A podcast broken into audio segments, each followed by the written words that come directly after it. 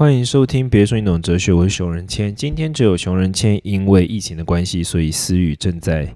他没事，他没事，只是因为他他住的地方不在台北，他刚好不在台北。事情那个疫情发生的时候，所以呢，他在家中就是叫我叫不要出来啦。那我们就聊好说，那我就自己来录这样。所以呢，接下来几集直到疫情缓和为止，你都只会听到熊仁谦的声音。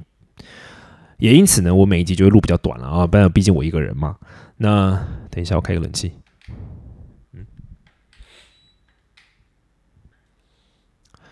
好，今天想要聊的主题其实是跟爱情有点关系的，就是沟通。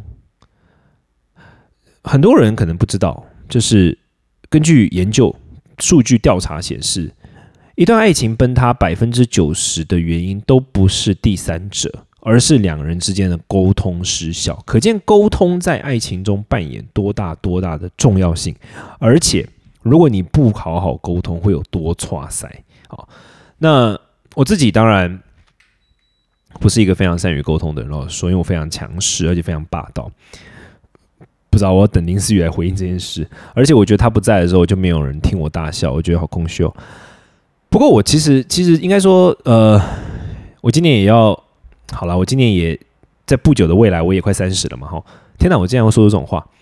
在有一有一段时间，未来会快三十了嘛，所以我也也经历过一些爱情嘛，然后我自己是一个爱阅读的人嘛，所以我可以跟大家想要分享一下，我觉得在爱情之中啊，当然一般的沟通也是如此，可是，在爱情之中沟通中很重要很重要的几个观念，我觉得我们必须掌握的，呃，基本上可能就是有三个不要啊，三个自我提醒或三个不要吧。我今天非常简短的跟大家聊，当然，如果你对这个主题非常有兴趣，你希望多聊的话。可以留言给我，或者是 anyway 这样，然后说不定之后就变成一个独立的系列。首先，我觉得爱情中沟通的第一个不要是什么呢？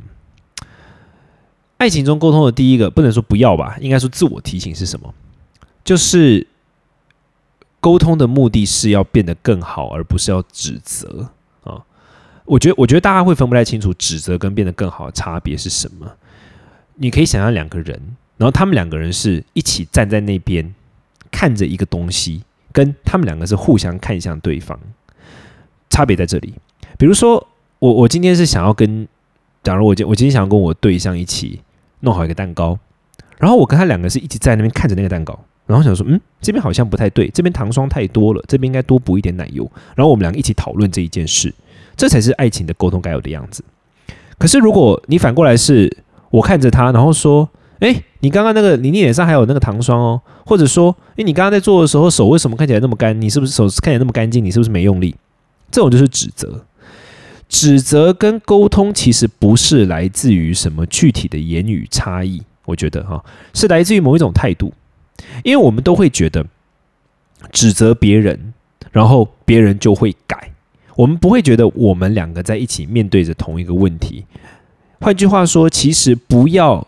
指责要用沟通的，它的关键的核心点就在于你要记得，你跟你面前的这个爱人，你们是队友，你们不是敌人。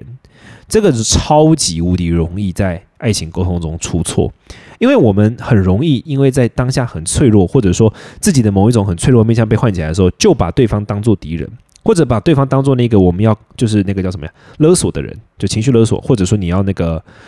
榨取吧，榨取他的关心的那个人，你没有想过他其实是你的队友，所以你要记得的一个重点是，不要让沟通变成指责的一个关键点在于，你要记得你跟他是队友，不是对手。这是我我想分享第一个很短的重点。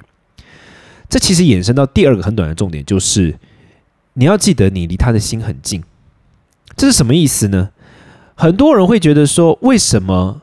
比如说我平常对你很好，你对自己的爱人，我平常对你很好。然后你平常对我当然也不错，可是旁边的人对你说什么什么你就不会这样。可是我为什么对你说这样，你就要对我特别严谨？你会觉得对方在找你麻烦。可是其实往往答案不是这样的，往往原因是因为你离他的心非常近，所以你的一静一动都会牵动他的情绪。可想而知嘛，如果我自己有一个很软的地方，比如说像刺猬，它的肚子很软嘛，所以如果说你在离它肚子很软的地方。不小心有一根刺的话呢，它当然就特别痛啊。可如果是在它背上的话，可能就还好，对吧？再举个例子，就是一个印度的文献中常常用的例子，就是睫毛。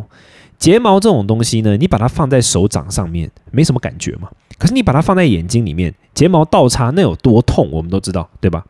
所以你要记得，你现在是在人家的眼球里面，不是在人家的手掌上。所以你一举一动，当然都会牵动着别人的情绪。不要责怪人家情绪化。我想讲这个的意思是什么？因为很多时候我们会觉得你反应干嘛这么大？可其实是因为你离他的心很近。这是第二个，我觉得沟通爱情沟通中很重要的一个简要的重点。这个其实跟上一则呼应。当我们发现我跟对方是队友的时候，你自然就会关注你队友的状态嘛。大家都打过游戏嘛，对吧？我其实个人没有什么在玩游戏啊，我没有在玩什么 L O L，或者说根本各种不熟，没有在玩线上游戏。可是你可想而知啊，因为我以前我的例子就比较像是砍树啊。以前在佛学院读书的时候，有时候我们要出去砍柴嘛，然后我跟我的同学们，大家是一个 team 嘛，可能五个人，今天就要砍这个量。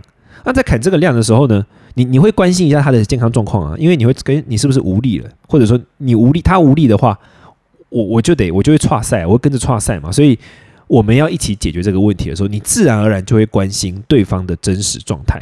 可是如果我们现在不是抱这个态度，我们会觉得对方在找我麻烦的时候，我们就会很意外的想说，为什么你要这样对我？为什么你要找我麻烦？我离你的心是真的是这么近吗？我们会忘记，其实是因为你离对方的心太近，所以。你的一举一动很容易牵动他的心弦，这是我觉得第二个沟通的时候很重要的重点，是你要记得你离对方的心很近。好，第三个很重要、很重要、很重要、超级无敌重要的点，不要否定别人的感受。你可能听了觉得很简单哦，对啊，我会听。我跟你讲，这个比你想象中难很多。比如说，如果他今天跟你讲说他不喜欢你这样做。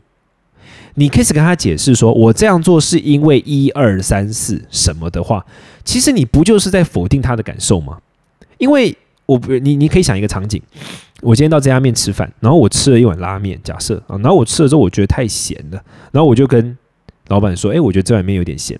结果老板开始跟我讲他的历史，不会改变我觉得他闲的事实啊。你可以跟我讲他的历史，然后我觉得哦哦是哦，OK，我得到一个新知，很酷，可以发一下 Instagram，发一下 Facebook。可是我觉得他闲，这件事情不会改变啊。我们很容易在别人有感受的时候，我们就说出为什么跟原因。原为什么跟原因重不重要呢？重要。可是更重要的是同理，而这个同理就是不要过度的解释。很多时候，要让别人感到同理的时候，你需要做的事情是复述他的感受，把他的感受问清楚，问他觉得接下来该怎么办，而不是讲原因，因为你讲原因超容易让人家觉得就是熟。我再讲一个我自己非常讨厌的，就是当我说我的感受的时候，对方说我误解了，我那时候真的会想一巴掌给他过去。什么叫做我误解了？我吃这碗面，我就是觉得咸呢。你不能否认我觉得咸这件事情啊。你可以说哦，在我们的文化中是这样的，所以如何如何。可是你并不能说哦，你觉得咸，你误解了他不咸，这这个很很不合理嘛，对吧？所以不要否定别人的感受，听起来很简单，但这其实带有很多点哦。第一个就是不要只会解释原因。你必须跟对方一起去描述那个感受，把感受给具体化。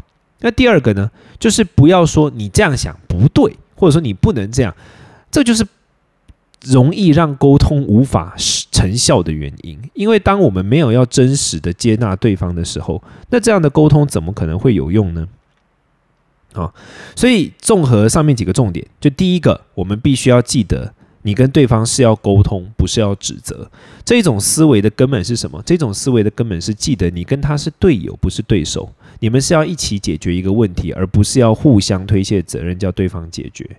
其次，我们要记得的是，你离对方的心很近，所以一举一动都会牵动到对方的心弦，一举一动都会让对方的心可能被刺伤，可能也因此受到影响，这很正常。第三个。不要否定对方的感受，对方在说的时候，不要马上说“哦，你误解啦”，或者说“你为什么要这样想我？”你不要这样想，因为这样没有用，这不正确，这就是无效的。事实上也是，主观上也是，对方的感受是值得尊重的。他喜欢吃咸的东西，那是值得尊重的；他喜欢吃甜的，也是。你不需要在对方吃了之后说：“哦，没有，你误解这个味道了，这味道不是这样。”傻眼！如果有人跟我这样讲的话，我一定把我的面砸他脸上。因为我就是这么觉得啊，你为什么要否定我的觉得呢？啊，所以不要误解，呃，不要去否定包含的是什么呢？我们常常，我常常会想，很多人在你讲你自己的感受的时候，对方就会讲他的原因。我就会想说，你讲你原因干嘛？所以你现在是觉得你讲你的原因之后，我就会觉得比较好吗？比如说，我如果很讨厌，呃，计划改来改去，我跟他讲我很讨厌，然后他跟我说，哦，我们会改来改去是因为一二三。所以，我我听到这种，其实我会越听越火。我心里会想说，所以我不只会心里会讲啦，我会想，我会直接讲出来，我会直接跟对方说。所以你现在是觉得说，你讲了这些你的背后原因之后，我就觉得，哦，那我可以接受改来改去了，这样吗？然后对方都会愣住。你看，其实为什么对方会马上想要解释原因？他其实首先他否定我的感受，他正在觉得我在指责他，但其实我没有，我只是说出我的感受而已。这超难的，怎么样在说出自己的感受跟不要指责对方之间达成一个平衡？这非常难。但至少上面三个重点是，我们可以有很方向的去贯彻有效的沟通。当然，所有的沟通都是啦哈。但是爱情中，我个人觉得这是特别重要三个重点，跟你分享。那最后，我也期待思雨快点回到我们节目上。我的新书《半神》四月二十三号上市，没买快点去买，快点去看。什么奇怪的推销方法？然后再来就是那个我们的这个。内文里面呢，就有提到一个可以赞助我们。你如果喜欢我们的节目，可以赞助我们喝咖啡的一个连接，这样子，那我都会把那个咖啡的存量保存下来，等思雨来的时候再一起喝，我不会偷喝掉的。下次听，拜拜。